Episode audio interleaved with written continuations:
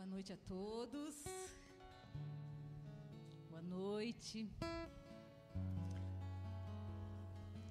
Os pastores Adalberto e Luiz estão lá hoje lá em Blumenau, estão ministrando lá, dando apoio à igreja de Blumenau. Temos culto na igreja de Camboriú, na igreja de Timbó, né? E aqui você está assistindo, né? Pessoalmente e virtualmente o culto da Igreja Nação dos Montes de Florianópolis. Meu nome é Franciane, eu sou a pastora Fran, esposa do pastor Israel. E eu quero trazer vocês para esse ambiente judaico, já começar você, né, introduzir vocês nesse clima, né? Porque domingo que vem nós vamos ter o domingo, né, de oração por Israel, por Jerusalém. E então vai ser um culto especial voltado para Jerusalém, para o povo de Israel. É, então, né, então hoje o tema do culto é Shabbat Shemitah, parar para se entregar. Eu falei um pouquinho sobre isso já na quarta-feira, né, no encontro da Oeira, que a gente faz um encontro semanal virtual com o pessoal da nossa igreja. E hoje eu vou falar um pouquinho mais, né, vou explanar um pouquinho mais o assunto, porque é, ensinar é a arte da repetição. Né? A gente que é mãe, a gente fala, fala, fala, fala. Aí quando a pessoa cresce, aí vira mãe, né, o pai, aí eles, quando eles têm, aí eles lembram daquilo que eles aprenderam um dia, né? Mas é assim mesmo, né? E por mais que seja talvez algo simples, muito simples de ser compreendido, mas é algo muito difícil de viver na prática, muito difícil. E por isso que eu estou aqui para falar mais uma vez, e talvez de uma maneira mais com enfoque mais mais intenso, mais forte. Shabá Shemitah. Shabá é o descanso. Vocês sabem que o Senhor, né, quando Ele criou os céus e a terra, Ele trabalhou durante seis dias. E no sétimo, Ele descansou. E aí, Ele determinou que este dia de descanso também deveria ser vivido pelo homem. Então, o Shabá é o dia do descanso. Shemitah é o ano do descanso. O Senhor era, entendeu que era tão importante o homem entender que ele foi criado com um ritmo que ele não deu só um dia na semana, né? Um, depois de um período de trabalho, só um dia na semana, mas ele também determinou um ano inteiro para você descansar. Na verdade, o Shemitah, na palavra de Deus, ela fala do descanso da terra. Shabbat quer dizer deixar livre. E nós vamos falar sobre isso essa noite. E esse é um tema, isso é vivido lá em Israel. O povo judeu, ele mantém essas tradições, né? E se você é da nossa igreja, você é visitante, talvez você é, identifique alguns símbolos judaicos, né? E você pergunta, puxa, por que, que vocês é, gostam tanto de Israel, de Jerusalém, falam tanto, né? E isso, na verdade, é uma revelação que Deus nos deu. De que quanto mais nós conhecemos ao Senhor, quanto maior é o nosso desejo de conhecer o nosso Deus, que é Jesus, Yeshua, né? mais nós compreendemos que a salvação veio dos judeus. E mais nós amamos aquilo que Ele ama. Conhecer o costume, né? Que foi dado, as leis, né? A tradição. Todo povo que foi instituído por Deus, desde a aliança com Abraão, né? É, é conhecer a Deus. Como esse Deus fala, como esse Deus opera, como ele se relaciona com o homem. E por isso nós, hoje para nós tem valor esse costume que é vivendo, vivido há, mil, há mais de mil, né, milenarmente pelo povo judaico. Então a gente dá valor sim, a gente ama eles porque o Senhor ama eles. E a palavra, se você abrir lá em Romanos 11, é, Paulo está tá ministrando, a, é uma carta né, onde fala ali onde Paulo está ministrando ao povo romano, ao povo gentil, chamado povo gentil, ou seja, o povo que não era judeu, era assim como eu e você, que não somos judeus, não conhecemos a tradição judaica. E ele começa a instruir o povo romano, o povo gentil, uh, do porquê é, que a salvação acabou se estendendo a eles também.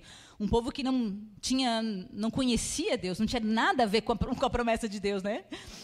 E, e o que aconteceria então com o povo judeu? Né? Por que então que o povo judeu rejeitou a Deus? Então, se você lá for em Romanos 11, aqui, a partir do verso Romanos 11, a partir do verso 11. 11, 11, amados. Fala assim. Novamente pergunto: acaso tropeçaram para que ficassem caídos? De maneira nenhuma, ao contrário. Por causa da transgressão deles, ou seja, porque eles rejeitaram, os judeus, o povo escolhido rejeitou o Messias, que é Jesus, veio a salvação para os gentios. Para nós, a salvação acabou se estendendo para todos nós, todas as nações da terra para provocar ciúmes em Israel. Mas se a transgressão dele significa riqueza para o mundo e o seu fracasso riqueza para os gentios, quanto mais significará a sua plenitude. Essa é a razão de nós continuarmos orando pela conversão do povo judeu, para que eles abram os seus olhos e, assim como nós, recebam o Messias Yeshua. Eles estão aguardando ainda a vida do Messias mas nós já o recebemos, estamos esperando essa segunda vinda. Né? E essa é a palavra que sustenta essa necessidade, esse, esse, esse, esse direcionamento de nós, como povo escolhido de Deus, sabermos que se, se a recusa deles de acertar Jesus fez com que nós fôssemos beneficiados, amados, pensa na bênção que vai vir quando eles se converterem. É isso que a palavra está falando. Tanto é que mais à frente ela fala assim: Estou falando a vocês, gentios, visto que sou apóstolo para os gentios. Exalto o meu ministério, na esperança de que alguma, de alguma forma possa provocar ciúmes ao povo, em meu próprio povo, e salgar, salvar algum deles. Paulo está falando é que ele está ministrando para os gentios porque ele tem a esperança de que eles, os judeus fiquem enciumados e queiram também conhecer esse Deus ao qual Paulo pregava. Pois se a rejeição deles é, é a reconciliação do mundo, o que será a sua aceitação, se não vida dentre os mortos? Aí ele começa ali no verso 17 a falar que nós somos a videira brava, né? Se alguns ramos foram cortados e você, sendo oliveira brava, foi enxertado entre os outros, agora participa da, da, da seiva que vem da raiz da oliveira cultivada, ou seja, a raiz é Jesus, não se glorie contra os ramos, ou seja, não se, não, não, se, não, não, não se torne inimigo, não crie inimizades, não acha que eles são menores do que nós, porque eles né, não aceitaram Jesus. Saiba que não é você quem sustenta a raiz, mas a raiz a você. Então você dirá: os ramos foram cortados para que eu possa ser enxertado? Está certo. Eles, porém, foram cortados devido à incredulidade. E vocês permanecem pela fé. Não se orgulhe, mas tema. Pois se Deus não poupou os ramos naturais, também não, não poupará você.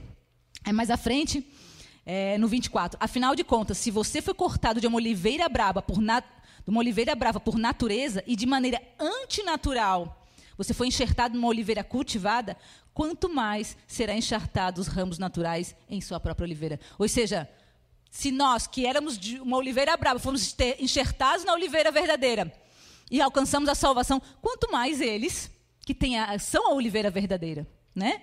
Então, por isso a importância de nós orarmos por Israel, pelo povo judeu, pela conversão deles.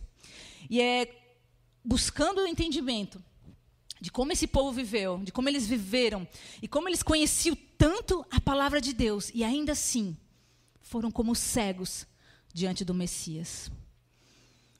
E amado, quantas vezes, quantas vezes nós, como eles, conseguimos enxergar o cisco no, nos olhos dos outros e não conseguimos ver a trave que está em nossos olhos. E por isso, em nome de Jesus, eu quero orar essa noite sobre essa palavra, Pai.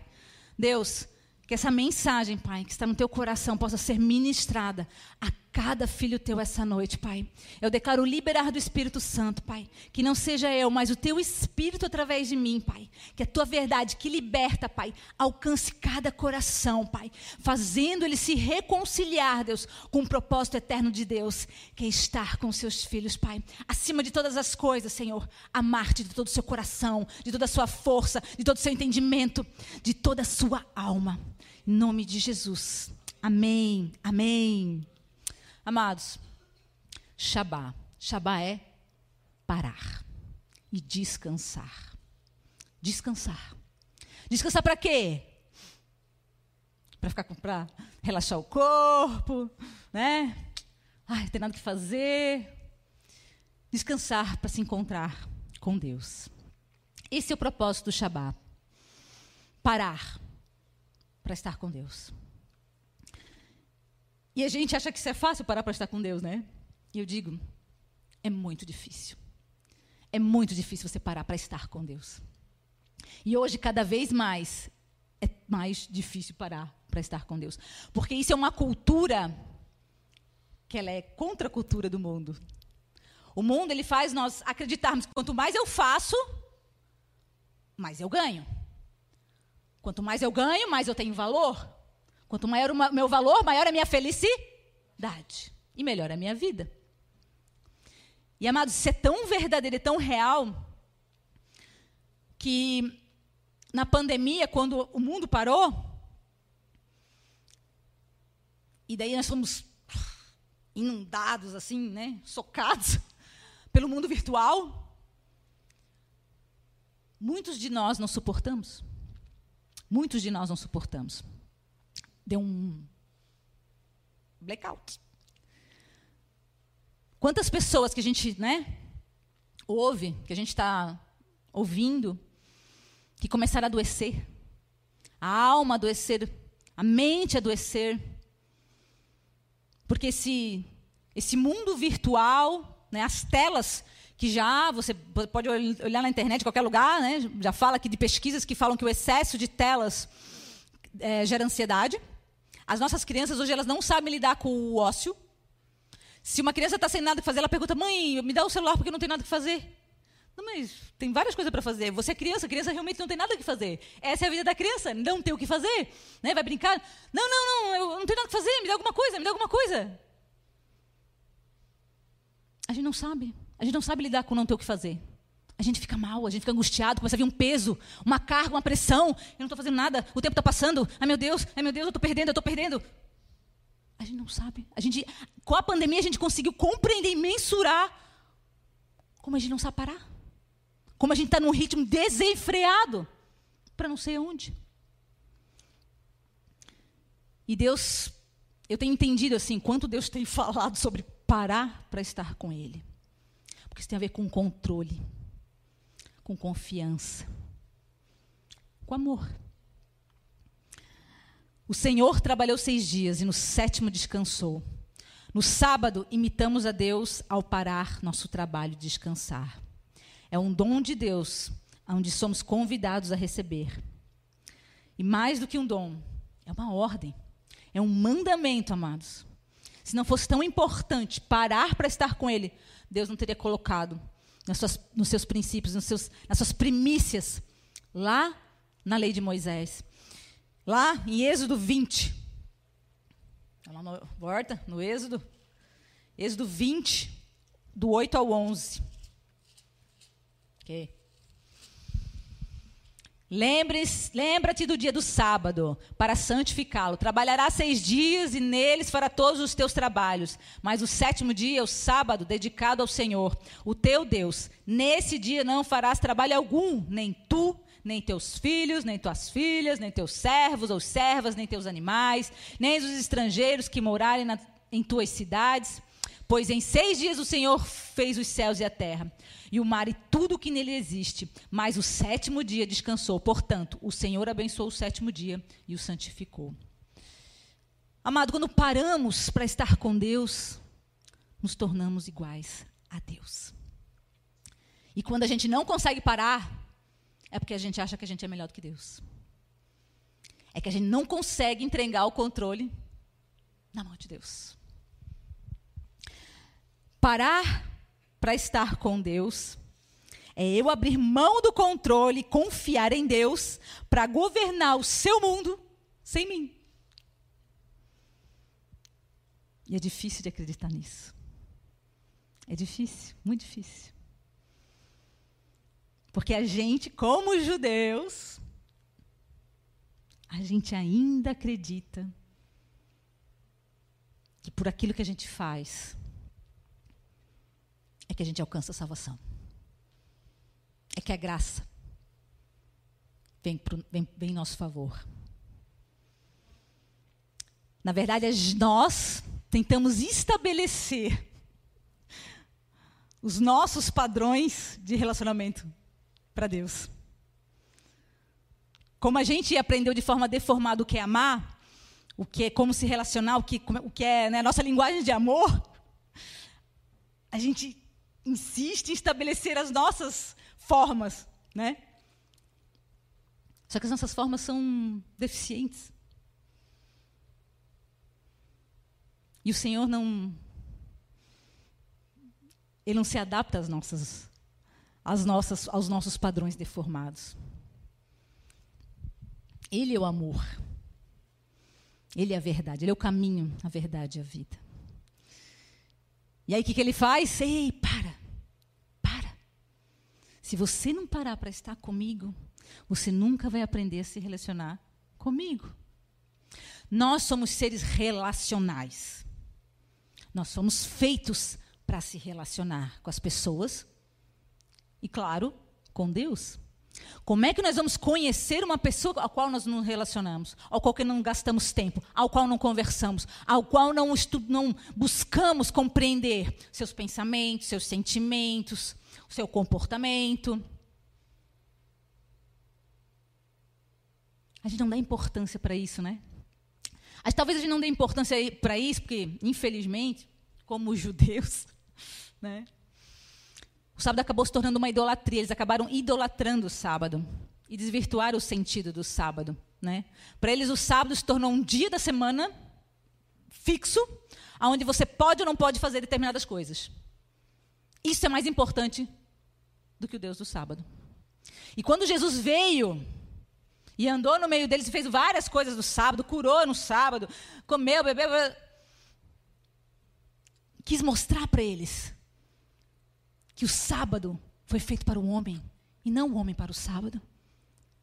Mas eles iam condenando Jesus porque ele curava no sábado.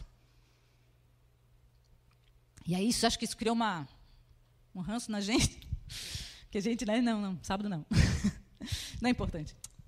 Os judeus não entenderam, então.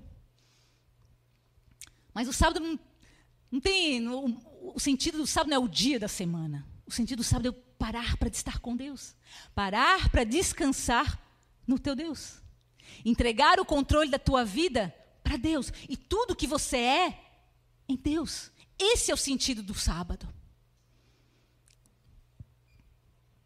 Parar é revolucionário. Não tem a ver com fazer algo, mas estar com alguém. O sábado tem a ver em você, tem a ver com você estar com alguém. E às vezes a gente tem um entendimento de que sábado eu preciso estar com Deus para Ele me dar alguma coisa. Né? Eu tenho que ter alguma produção, uma palavra, uma visão. E isso é uma consequência, amados. O que Deus vai fazer desse encontro na sua vida é uma consequência que pode se, se desdobrar em, de várias maneiras. E aqui, eu quero tentar fazer você entender que existe uma relação entre o descanso e a provisão, entre o encontro e o sustento. E por isso que Deus foi mais além. E ele estabeleceu o Shemitah, que é o ano do descanso.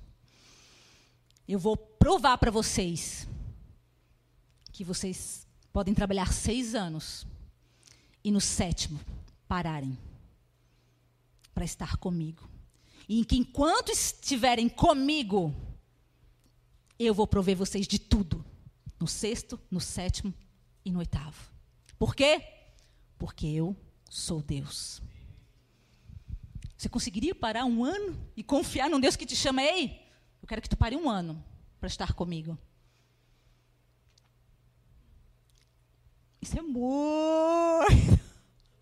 Né? Não, eu estou negativo. Como assim parar, Senhor? Não, não. Meu filho, minha família, minha mãe, meu marido. Depende de mim. Aí que tá. Isso mesmo. Tudo depende de quem? Ah. É isso que eu quero mudar. Mas para isso, você precisa se encontrar comigo. Você precisa encontrar comigo. Você precisa me conhecer. Você sabe quem eu sou. Porque quando você sabe quem eu sou, quando você está comigo, com uma prioridade, como comer e beber, e por isso que Jesus, quando falava de comida, ele apontava para si: eu sou o pão da vida, eu sou a água viva. Por quê? Porque assim como comer todos os dias em horários determinados, assim como beber você precisa para viver, você precisa estar com ele para viver. Amado, não é por acaso que ele estabeleceu um ritmo de seis dias e depois mandou você parar. Por quê? Porque muito provavelmente você consegue trabalhar seis dias, no sétimo teu espírito vai aqui, ó. Então você tem que entender que você precisa criar um ritmo. Deus está te pedindo, você precisa criar um ritmo. Ah, não é no sábado? Não tem problema. Vai na terça, vai na quarta, vai na quinta. Ah, é todo dia, beleza? Todo dia, uma hora. Mini Shabbat, ok, beleza? Mas o importante é você tem que encontrar o teu ritmo, saber assim, ó, quando o teu espírito está... E o teu espírito vai. Você sabe, nós somos carnais. E a no, nós, nossa carne, nossa alma, nossa mente, né? Ela é carnal. Ela, se você não, não alimentar o teu espírito, ela vai fazer coisa errada. Ela foi feita para isso. Ela foi feita para isso. Então, amados, se você não combatê-la através do alimento espiritual que vem de quem? Que vem de Deus, você vai fazer coisa errada. Simples assim. Lembra que eu falei? Tudo que eu falar aqui é muito simples, muito simples, muito redondo, mas nada fácil. Nada fácil na vida prática. Nada fácil. Aí você pode dizer, né? Ah, Fran, é, isso então quer dizer que eu tenho que. É, para você é fácil, talvez, né? Você é pastora, você tem mais facilidade. Amados, ninguém que está aqui é mais santo do que o outro. As mesmas dificuldades que um tem, eu não tenho como é, comparar, sabe? Sofrimento, dificuldade. O mesmo preço que foi pago por mim foi pago por você. Nós temos o mesmo valor diante de Deus, o mesmo sangue na cruz, igualzinho. E é muito fácil eu vir aqui pregar amor e perdão e amanhã xingar no trânsito, brigar com meu filho, brigar com meu marido, ser grossa, sabe? É muito fácil, é muito fácil. É muito fácil fazer a obra de Deus sem Deus. Muito fácil. Estar com Deus é fazer a obra de Deus? Não necessariamente. Não mesmo. Não mesmo. Então, Fran, como assim? Para fazer a obra de Deus, eu preciso primeiro estar com Deus. Estar com Deus. Porque a obra de Deus ela é consequência. O que é a obra de Deus? São os frutos. São os frutos. Os frutos do? Então, se ele vem do Espírito, o que, que tem que ter em mim fortalecido? O Espírito. Vamos lá. João. João 15. João 15, do verso 5. Eu sou a videira, vocês são os ramos. Se alguém permanecer em mim e eu nele, esse dará muito fruto. Pois sem mim vocês não podem fazer coisa alguma. Sem mim vocês não podem fazer coisa alguma. Se alguém não permanecer em mim, será como o ramo que é jogado fora e seca. Tais ramos são apanhados, lançados ao fogo e queimados. Se vocês permanecerem em mim e as minhas palavras permanecerem em vocês, pedirão o que quiserem e ele será concedido. Meu Pai é glorificado pelo fato de vocês darem muitos frutos. E assim serão os meus. Quer fazer a obra de Deus? Primeiro tenha tempo com o Senhor. Primeiro tenha tempo com o Senhor. Porque, amados, você pode estar fazendo várias coisas excelentes aqui. Excelentes Mas eu, como pastor, se me perguntar, Fran, eu, eu, eu, não, eu, não, eu não encontro mais Deus, eu, não, eu, eu, sinto que Deus está me chamando para estar com Ele. E eu não consigo ter tempo com Ele. Eu faço, faço, faço, faço coisa na igreja, mas eu sinto que eu estou morrendo espiritualmente. Larga e faz a vontade de Deus. Mas se eu sair, meu, não vai ter mais louvor, não vai ter mais pregação, não vai ter mais ministério eu, como pastora, eu prefiro que você esteja com Deus do que que você faça uma obra sem Deus. Porque eu, como pastor, eu vou prestar contas da tua vida, não das tuas obras. Então, me interessa, aquilo que Deus me conduziu a te ensinar é, primeiro, se relacione com teu pai. Primeiro, reconcilie-se com teu pai. Porque os frutos são consequência. Se você está nele, você vai frutificar. Pelos frutos conhecereis. Isso é buscar o reino em primeiro lugar e as demais coisas lhe serão acrescentadas. Mas muitas pessoas acham que é não. Então, primeiro tem que fazer as coisas da igreja, depois as coisas da, da minha família, da minha casa, então depois as coisas do trabalho. É isso a sequência? Não, não. Negócio é mais. Buscar o reino em primeiro lugar e de todas as demais coisas serão acrescentadas. É você primeiro buscar o reino de Deus e a sua justiça. Você ter relacionamento com Deus. Porque quando você tem um relacionamento com Deus, assim como comer e beber, uma necessidade, um anseio, que você sabe, opa, eu preciso de Deus, eu preciso de Deus, está passando, eu preciso de Deus. Se você tem esse relacionamento com Deus, amado, todas as coisas são acrescentadas. E esse é a provisão, que vem junto com Deus do encontro. Jeová Jiré, ele se apresenta depois do Deus do encontro. Em Salmos 46, dela, 46 10 fala assim: Aquietai-vos, aquietai-vos, para que sabeis que eu sou Deus. Relacionamento pai e filho. A gente, a gente, é, muitos de nós, né, na nossa prática, a gente gosta de presentear os filhos, né? A gente gosta de dar coisas para os filhos, né? Botar no melhor colégio, fazer plano de saúde, boas roupas, presentes. Mas nada que nós façamos, que nós demos para nossos filhos, vai substituir a tua presença com eles. Pais presentes na vida dos filhos fazem deles pessoas seguras, pessoas que sabem que são amadas, pessoas que são livres. Pessoas que são crianças que são é, que vivem num contexto familiar de pai e mãe onde elas não são os pais são ausentes, mas recebem presentes, melhores roupas, escolas, tudo, tudo, tudo. Elas têm um, um entendimento errado do que é amor, do que é segurança, do que é estabilidade emocional. A mensagem é desvirtuada e elas se tornam adultos com problemas. Nada substitui a presença. E é assim que Deus se relaciona conosco. Por mais que Ele te dê coisas, amado, as coisas que Ele te deu não vai te transformar. Não vai fazer você ser melhor. Mas você estar com Ele. Quando você está com Ele, amados, é como você recebesse parte dele em você. E aí sim, você é transformado. Esse Shabbat, é, o Shemitah, ele está lá em Levíticos 25, vamos ler. Que é o ano sabático, né?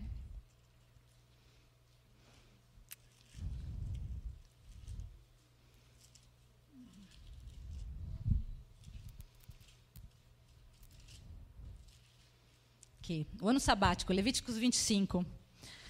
Então disse o Senhor a Moisés no Monte Sinai: Diga o seguinte aos israelitas: quando vocês entrarem na terra que lhes dou, a própria terra guardará um sábado para o Senhor. Durante seis anos semeiem as suas lavouras, aparem as suas vinhas e façam a colheita de suas plantações. Mas no sétimo ano, a terra terá um sábado de descanso, um sábado dedicado ao Senhor.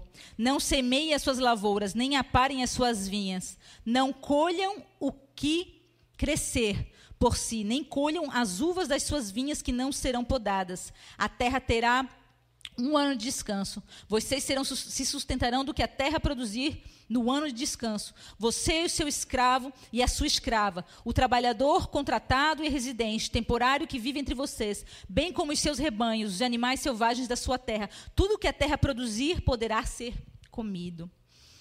Também em Êxodo é, 23, a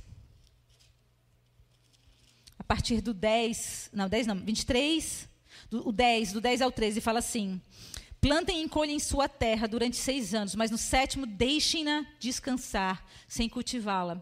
Assim os pobres, os pobres do povo poderão comer o que crescer por si. O que restar ficará para os animais do campo. Façam o mesmo com as suas vinhas e com os seus olivais.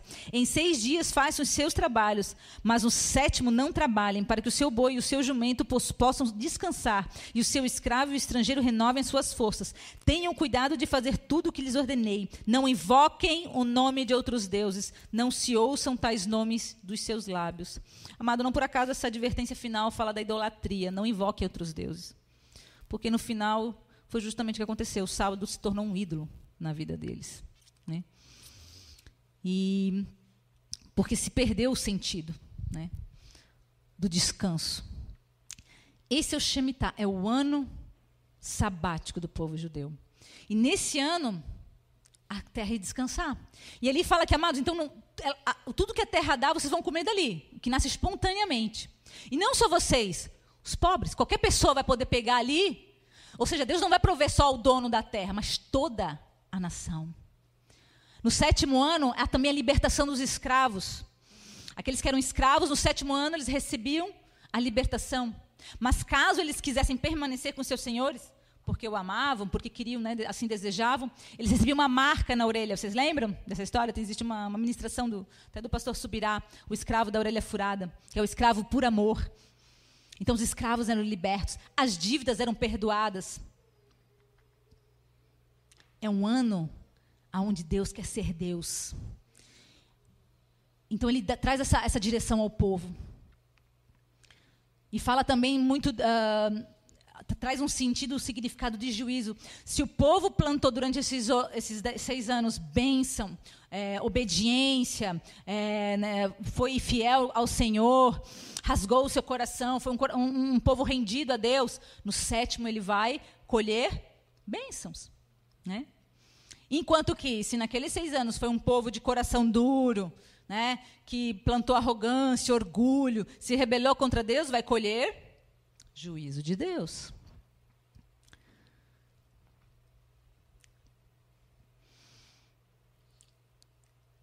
Então vocês conseguem. Agora eu quero começar a falar da relação desse Deus que quer que você pare para estar com Ele, para que você confie, para que você dependa, entendendo que se você está com esse Deus, se você confia nesse Deus, esse Deus vai te prover.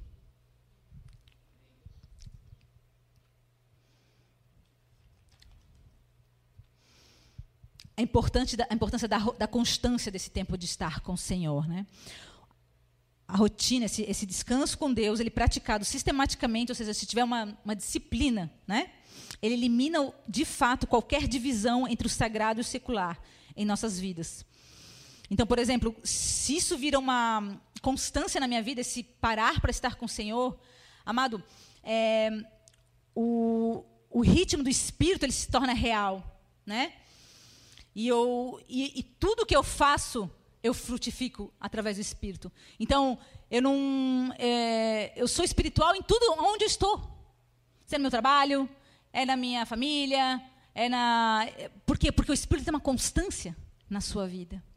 Não existe mais o do mundo e o, o que é de Deus, o que é do mundo. Não, não. Tudo é de Deus. Tudo, tudo. Porque você está santificando, está santificando, né? Você está vivendo, está encarnando esse evangelho. Assim como Jesus foi encarnado, ele é o verbo encarnado, ele viveu, ele, ele, não, ele não, só leu essa palavra, ele não discursava só essa palavra. Ó oh, irmão, seja bonzinho. Seja... Não, não, ele viveu, ele encarnou. E é isso que ele quer que nós façamos.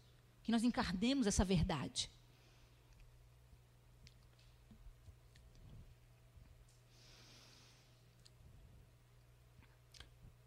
Porque eu estou com Deus e Deus está comigo, e porque Deus, eu estou com Deus, Deus acaba fazendo para mim. Porque Deus está comigo, Ele faz para mim. Essa é a provisão. Né?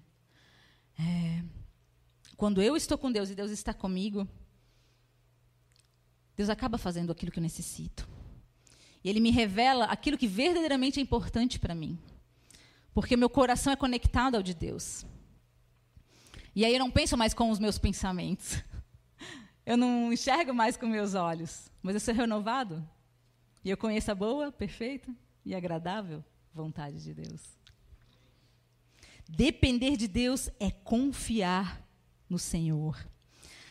Isso é tão, isso é tão forte e é tão, é tão presente no ensino de Deus para as nossas vidas, que quando o Senhor é, foi organizar o povo lá no, quando saiu do Egito, a primeira coisa que ele fala, vocês vão trabalhar, vocês, eu, eu vou dar a comida de vocês, eu vou dar o maná para vocês, vai cair do céu, vai cair do céu comida seis dias, no sexto dia vai cair em dobro, então no sétimo vocês não vão trabalhar.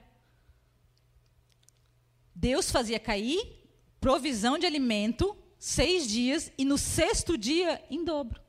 Para você poder parar no sétimo, para estar com Deus. Está lá em Êxodo 16, 4.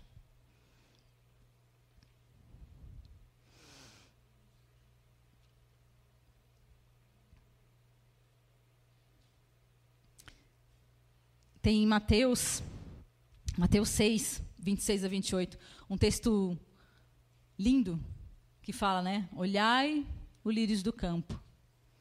Vejam como eles, né? Não não plantam nem semeiam, mas nem Salomão em seu esplendor se vestiu com tão lindas vestes. Se Deus cuida das ervinhas do campo, que secam, murcham, quanto mais da vida de vocês. Pessoal ali do som, eu vou pedir para colocar já aquela música baixinho, só para a gente entrar já no.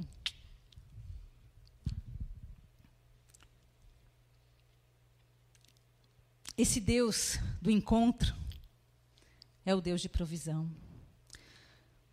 Por isso eu quero que você, em nome de Jesus, receba essa mensagem entendendo que quanto mais você estiver com Deus, quanto mais você parar, entender que é necessário parar para estar com Deus, mais você vai entregar o controle da sua vida nas mãos dele.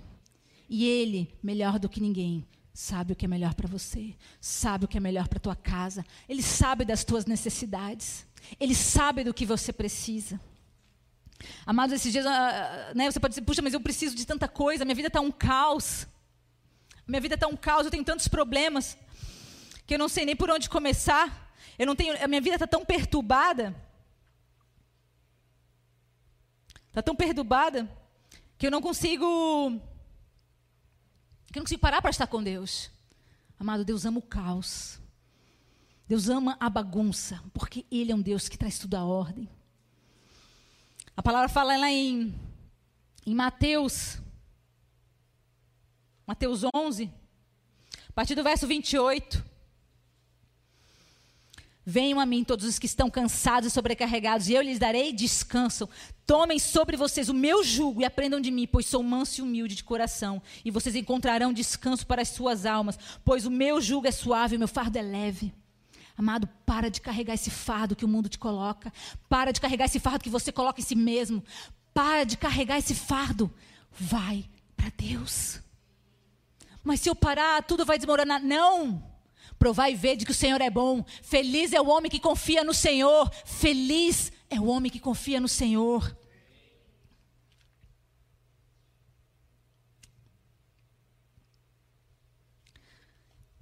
No encontro com Deus, Deus provê você de todas as coisas, de tudo aquilo que você necessita. Você precisa de, de bens materiais? Talvez Deus não, Deus não te dê o bem material, mas Ele vai te dar uma resposta, ele vai mudar as circunstâncias. Você precisa de uma cura, você precisa talvez de um perdão, ou você precisa talvez liberar o perdão, você precisa talvez de uma, uma reconciliação. Talvez você precise do próprio Espírito Santo de Deus. Talvez precise ser batizado. E eu te digo, o Senhor te diz, em Lucas 11, ali no verso 9, Por isso lhes digo: peçam e lhes será dado, busquem e o encontrarão, batam e a porta lhes será aberta, pois todo o que pede recebe e o que busca encontra, aquele que bate a porta será aberta. Qual pai entre vocês, se o filho lhe pede um peixe, no lugar disso lhe dará uma cobra? Ou se pedir um ovo, lhe dará um escorpião? Se vocês, apesar de serem maus, sabem dar boas coisas aos seus filhos, quanto mais o Pai que está nos céus dará o quê? O Espírito Santo de Deus. Se você quer o Espírito Santo de Deus, peça, bata busque. A palavra aqui antes ela fala assim: olha, tem um amigo que se bater no meio da noite lá na madrugada da tua casa, lá pedir pão. Ei, ei, me dá pão, eu preciso de pão. Que tem gente que chegou na minha casa eu preciso de alguma coisa, eu não tenho nada. A palavra fala que ele vai acordar, não porque ele é amigo, mas para acabar com a perturbação. Querido, insiste, insiste, insiste. Porque o que mais, o que mais Deus quer é estar com você todos os dias. Quanto mais tempo você está com o Senhor, mais o Senhor se alegra, mais o Senhor te abençoa. E aí, quanto mais você está com Ele, mais você, está com, você vai estar com Ele porque você o ama, não por aquilo que Ele pode te dar. Porque você é transformado à imagem e semelhança dEle. Quanto mais você olha para Ele, mais o reflexo dEle vem sobre ti. Amados, lá em Gênesis 22, 8. É surra de Bíblia, amada. Surra de Bíblia. É Bíblia, é muita Bíblia. Vai lá. Gênesis 22, 8.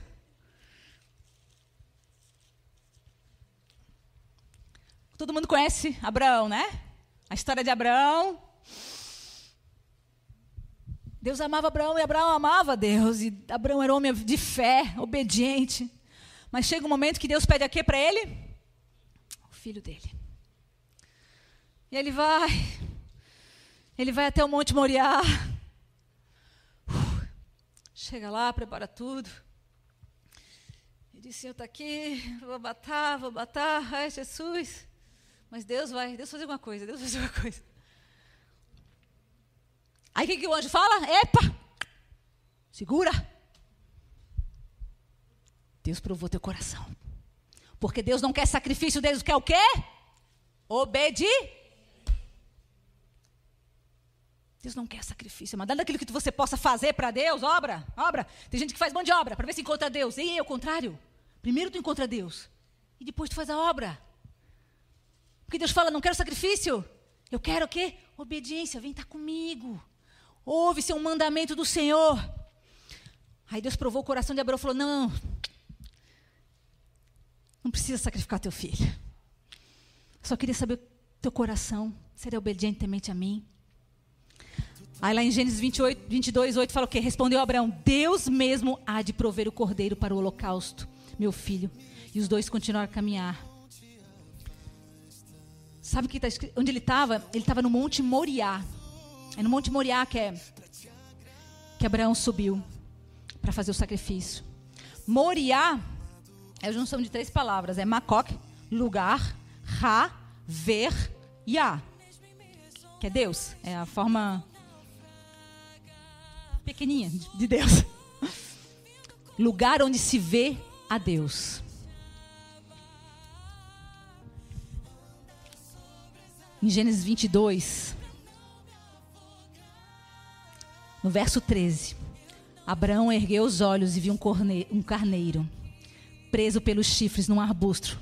Foi lá pegá-lo, sacrificou como holocausto em um lugar do seu filho. Abraão deu àquele lugar o nome de Senhor proverá. E por isso até hoje ele diz: no monte do Senhor ele proverá.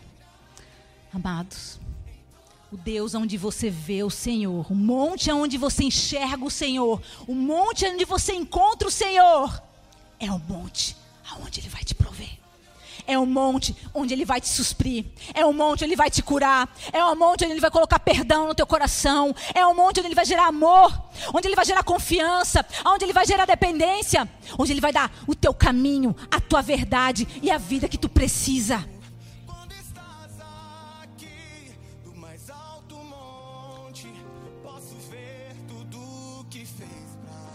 Isso são tradições dos nossos irmãos judeus. Eles vivem. Se tu for para Israel hoje, tu vai ver que nos campos os agricultores não estão mais lá trabalhando. Eles estão em casa. mas eles não têm a salvação. Eles não creram no sangue que morreu por eles. Mas você, você, para você, o Moriá, o templo, o templo onde Salomão foi construído por Salomão, Jesus disse: cai abaixo, cai abaixo, porque no teu coração eu hoje passo a habitar. E não, você não precisa ir em monte algum, nem em Jerusalém, porque os verdadeiros adoradores adorarão em espírito e em verdade. Amado, aonde você estiver, aonde você estiver, você é um altar. Aonde você pode ver o Senhor, aonde você estiver, você pode abrir os olhos e clamar: Deus, Yahvé, Jiré, me prover, me prover da tua presença, porque tudo que eu preciso é estar contigo. Para finalizar, eu quero que você se levante, pode apagar as luzes. Eu quero que você receba e ouça essa, essa música e seja ministrado por ela.